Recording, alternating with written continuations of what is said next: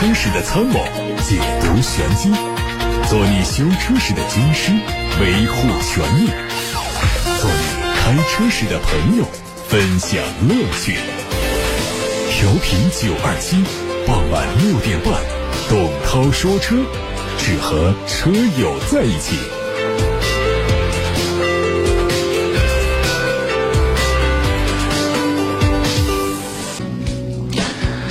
看今天的汽车新闻，日前奔驰发布了一张旗下纯电动中大型车奔驰 EQS 量产版的预告图，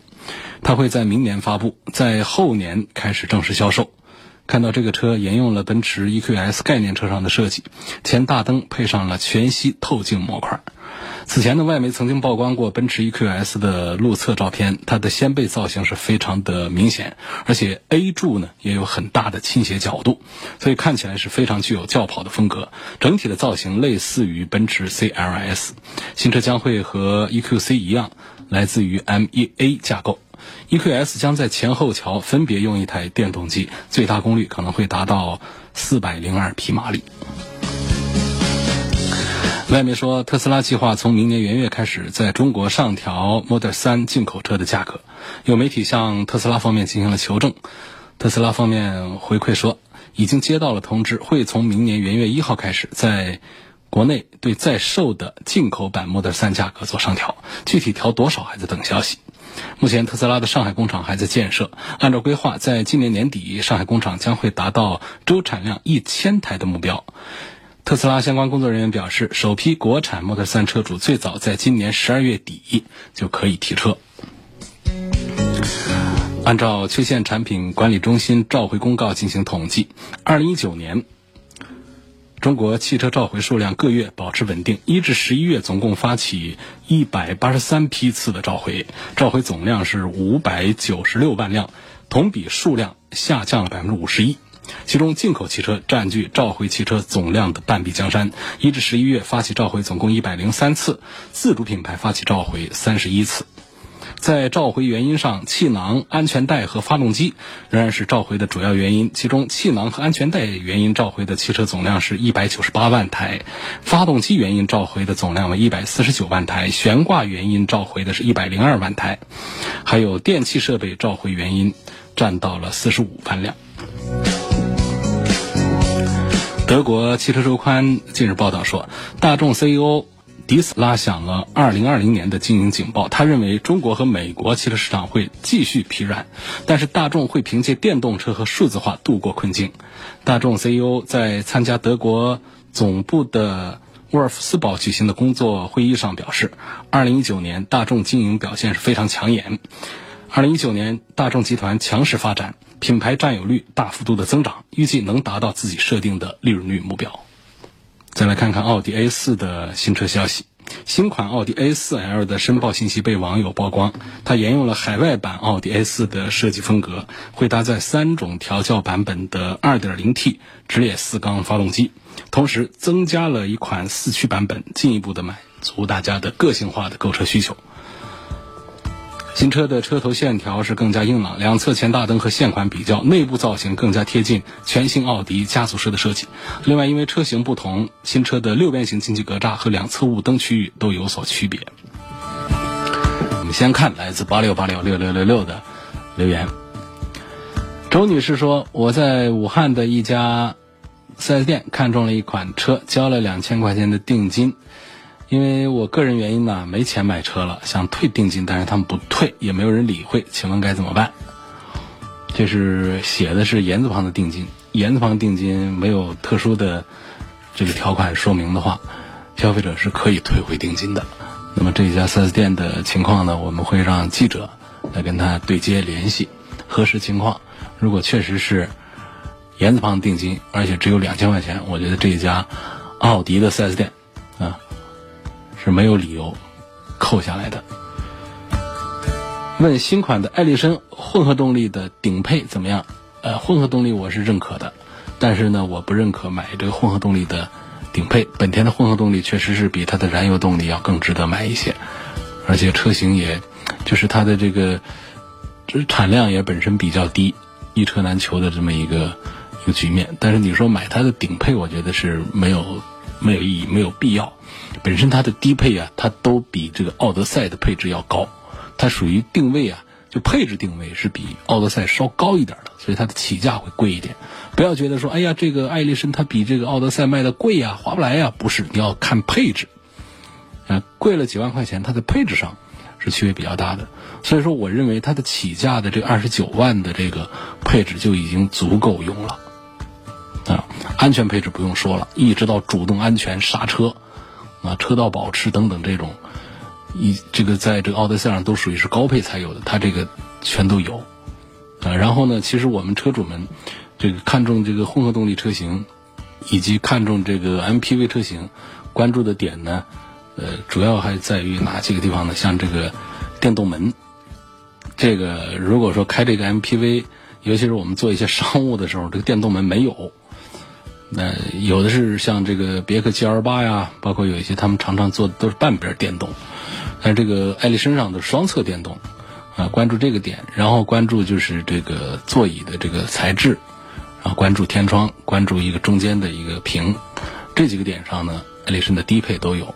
也包括像 LED 的近光灯、远光灯，所以我觉得买它的这个低配的就可以了，不赞成考虑这个艾力绅的高配。魏先生的话题是问：二零二零款的奔驰的 GLC L 哪一个颜色显得车大一点？希望从动力和操控方面考虑，是不是这个 GLC 三百动感型性价比是最高的？首先在颜色这个事儿上讲的话，一般还是白色显大一点。然后很多人买 GLC 也都买它的啊白色，黑色是最显小。然后呢，彩色呢会转移大家对于大小的注意力。在配置方面呢，讲这个三百的动感型是不是性价比最高？我是认可的。首先呢，动感型是 2.0T 高功率发动机的最低配，也就是它的动力是有了保障的。说我们花个四十万买个车啊，总不能啊还像一个2.0的那种合资的那些轿车一样的八秒多、九秒多的这种提速，怎么着也得是七秒钟以内、六秒多钟的一个起头。所以这个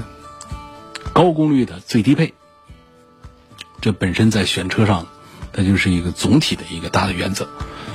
然后在其他的这个配置方面，不一一的细讲了，就列出来讲的话呢，我觉得要比这个，别说是比这个五十八万多的那个 AMG Line，就是跟这个四十九万多的这个豪华型比，我觉得它的性价比也都是显得要高一些的。所以我向魏先生。推荐白色的奔驰 GLC 三百的动感型，我认为是比较适合魏先生，啊，应该是性价比表现是最好的。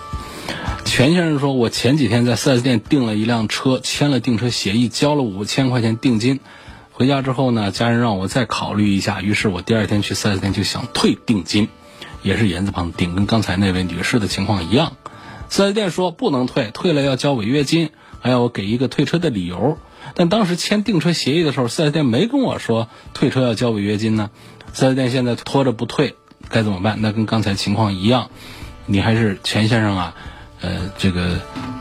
老贾，你再发一条留言过来，把你这个事儿对接的是哪一个四 S 店，然后那销售员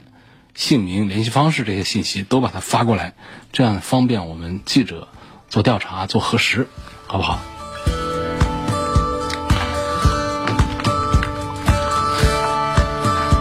继续来看下面的提问。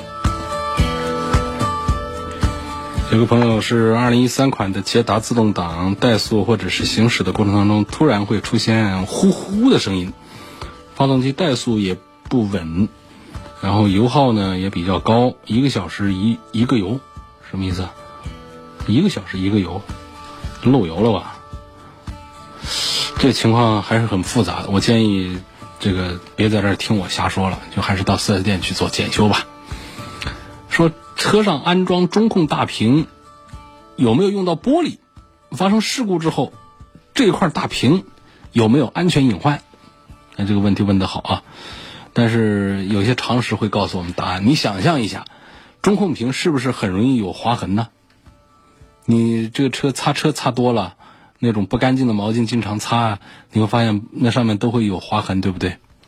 你想玻璃会不会有划痕？不会的，所以那个材料它并不是玻璃的，它的安全隐患不会比前挡风玻璃大。平行进口的普拉多四零零零跟国产的普拉多三点五，你觉得该怎么选？平行进口车保留了全时四驱啊，要买是该选它的，但因为跟国产一样，它都是个国五的排放标准。那么国产的这个三五呢，明年可能会停产，所以他们都卖不了多久了。想要出手，就赶紧。感觉红旗的 HS 五跟上一代的 Q 五有很多的相似之处。啊，就问这个，呃，为什么它不火？啊，是这个价格的原因呢，还是产能的原因？问红旗，红旗的一个 SUV HS 五，熟悉这个车的人肯定是很少的，但都知道有一个汽车品牌叫红旗。那么红旗的这个 HS 五啊，跟这个奥迪的 Q 五呢，嗯，底盘上是有一些借鉴，但是呢。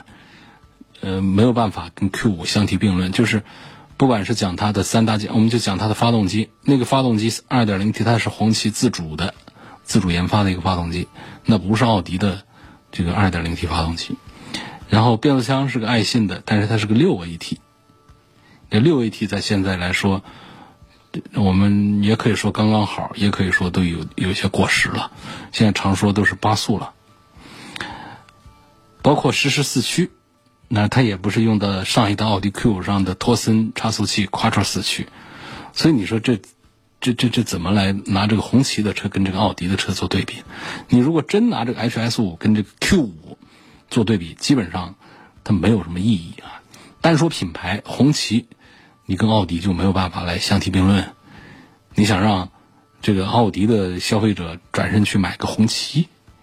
你让奥迪 Q 五的潜在的消费者转身去买个 HS 五，怎么想都不现实啊！你换句话说的话，有奥迪 Q 五预算的消费者真不一定去考虑红旗。你你看这个 HS 五的这个预售价跟售价这个体系，它大众的途观 L、本田的 URV 竞争一下就不错了。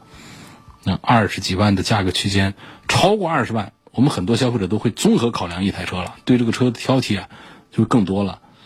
比如说可靠性、保有量、保值率等等，这些目前它都不是红旗这个品牌的以及红旗这个产品的优势所在呀。问吉利博越这个车怎么样？吉利博越呢，这是吉利三点零的三点零时代的代表作，它的优点跟缺点。都存在，它每个月呢都能保持个两万左右的销量，证明它的生存能力以及它的产品力呢也都还是比较强。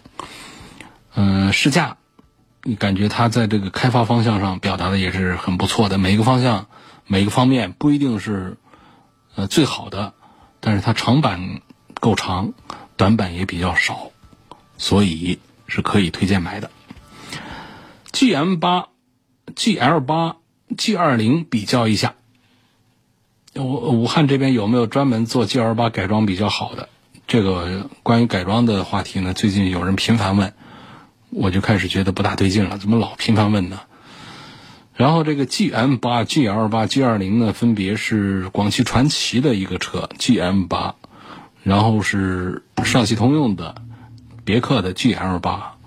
然后就是上汽大通的。G 二零，你要对比谁的空间最大的话，还是 G 二零。嗯，但是呢，这个车呢，这个里头的做工啊，是这三个车里面是最粗糙的，包括乘坐的这个感受，底盘的质感也都是偏那种呃商用车、货运车的那种那种印象了。就是它跟尤其是跟 G L 八放在一起对比的时候，会有这种感觉，它就是一个空间大。所以在上海是这个很多人。很多出租车是采用这个车，它特别能装，啊，也挺皮实耐用的。所以呢，我建议对空间要求更大的、对内饰的氛围要求不高的，可以考虑这个 G 二零。那么大家如果对价格上更敏感的话，呃，G M 八呢，相对它的配置做工来说，它是一个显性价比的价格，是个显性价比的车，所以 G M 八是从这个价格性价比优先的角度来考虑。那么。你想闭着眼睛瞎买一个都错不了太远的话，你就不考虑其他的了，你就去看一个别克的 GL 八，啊，这个多年的王者地位，一定是有它的道理的。具体就不用分解讲，不管是你作为一个家用车也好，还是作为一个商务用车也好，你在个三十万左右的一个预算来买一个 GL 八，我觉得是非常划算的。看八六八六六六六六的话题，张先生问：斯柯达和捷达是不是合资品牌？斯柯达是，捷达不是，捷达是自主品牌。希望推荐一个预算十三万以内的紧凑型的 SUV，嗯，希望是。合资品牌的啊，轿车或者 SUV 都可以。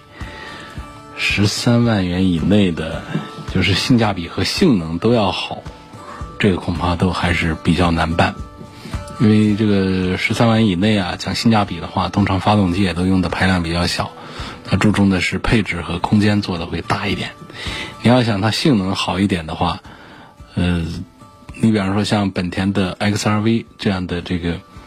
呃，小型的这个 SUV，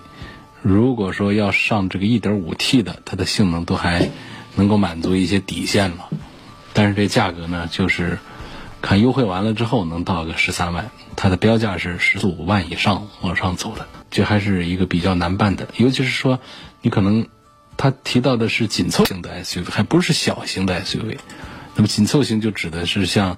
这个途观呐。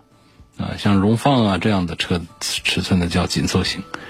你说这个十三万，你还想它这个性能上有些什么突出的点，这就很难了。那到了十三万这个价位的，就是这个他们家最低排量的，或者说最小调教功率的产品，才放到这个十三万左右的价格来做销售。而且呢，就要看到哪儿去呢？这品牌上啊，像这个呃合资的品牌当中啊。一线的像卖的比较好的，像大众啊这些，恐怕那就也就算了。那么可能要看到二线，呃这些品牌上去，比方说你去这个找一找，呃看看这个现代的车，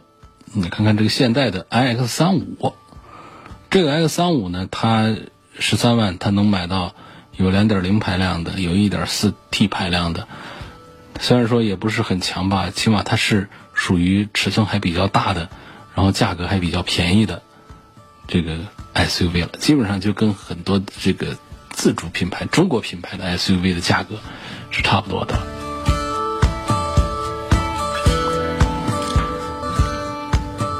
下面一个问题问说，这个标致三零八 S 啊，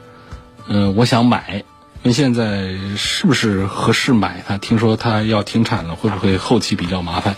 对，你说对了，那当然是这么回事儿。这三零八，别说三零八 S，就三零八也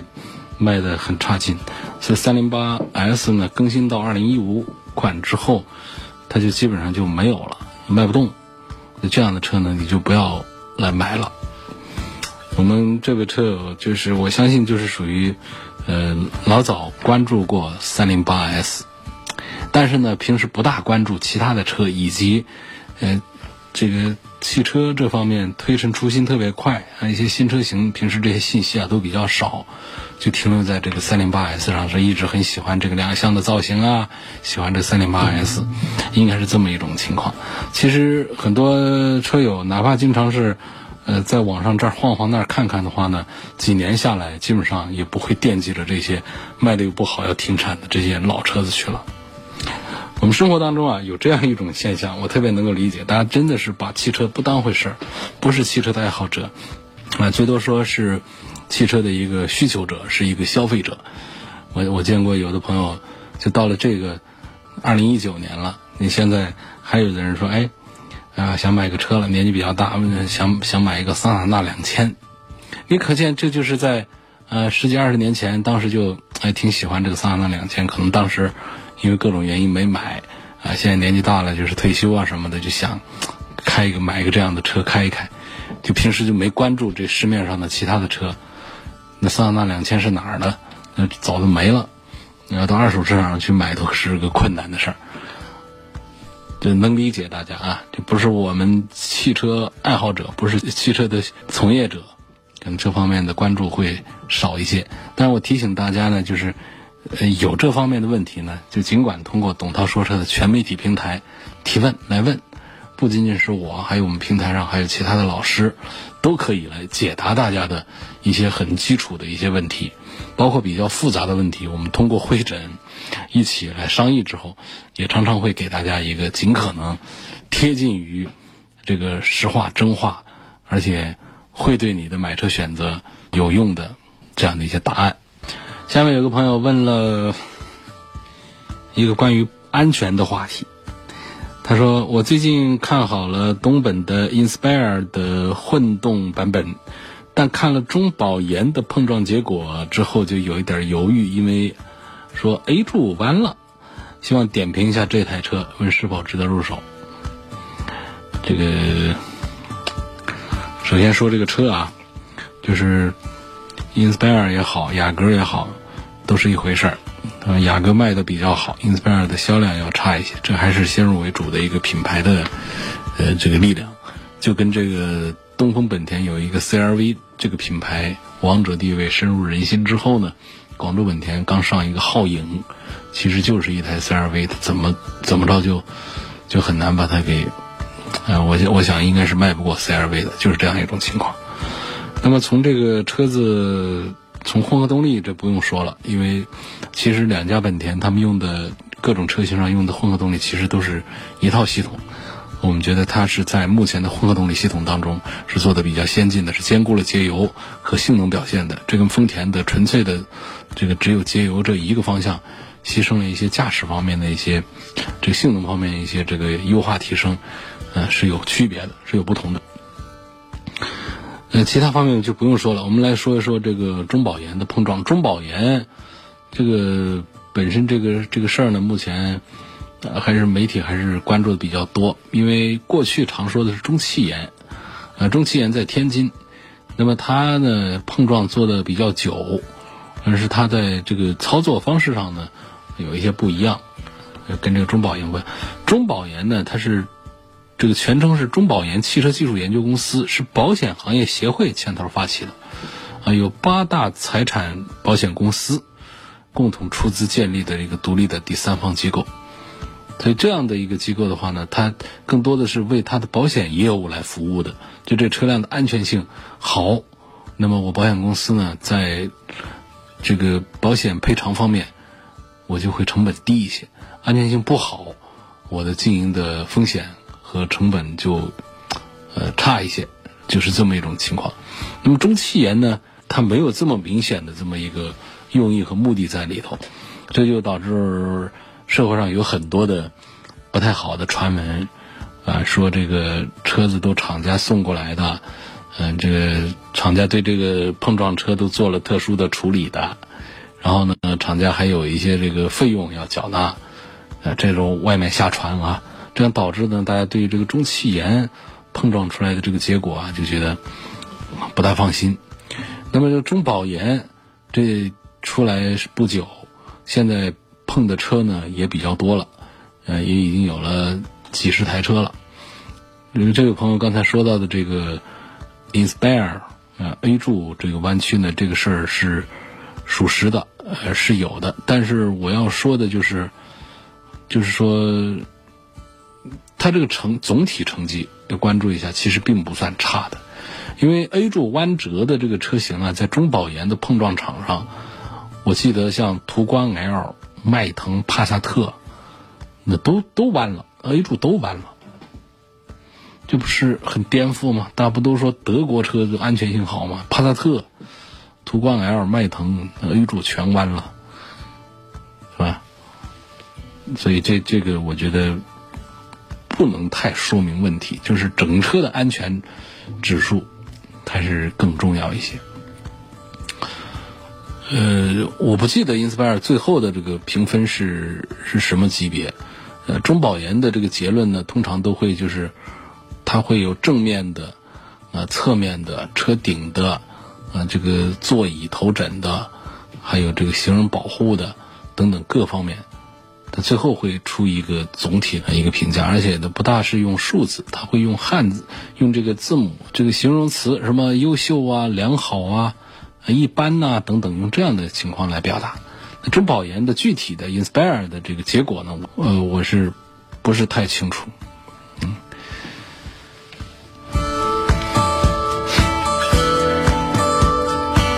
德系车它为什么都不用八速的手自一体的变速箱了呢？德系三十五万左右就没有八 AT 是个什么意思？它这个八速的现在手自一体啊，销量最大、口碑最好的还是 ZF 的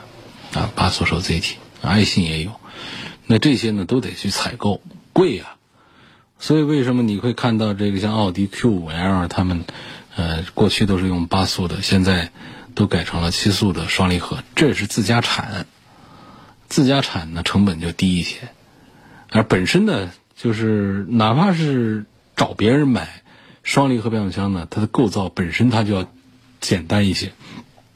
它就要比八 AT 要便宜一些，甚至于跟这个爱信的六 AT 比啊，这个七速的这个双离合也会便宜一些，所以这根本就不是一个技术上进步的一个事儿，而是一个成本降低的一个考虑，来用这个七速的双离合，不仅仅是。制造成本的降低，还有一个呢，就是它的排放要满足国家的相关规定。我们除了在发动机上做文章，不停的提升发动机的这个升功率啊、燃烧效率，发动机的技术做得越来越先进，但是这个现阶段呢，天花板差不多都达到了。那么第二层方案，那就是换变速箱了，换双离合变速箱，可以让油耗也得到进一步的控制。还不灵的，那就得在它的车型阵容当中加入混合动力车型，甚至加入电动车型，然后来拉低整体上的这个产品的油耗水准，来满足国家有关部门对于汽车企业的排放方面的一些强制规范、强制规定。所以是这么这么一种这个大的背景之下出现的这个变速箱的这种反超，就是呃退回到。更低段位的产品上去。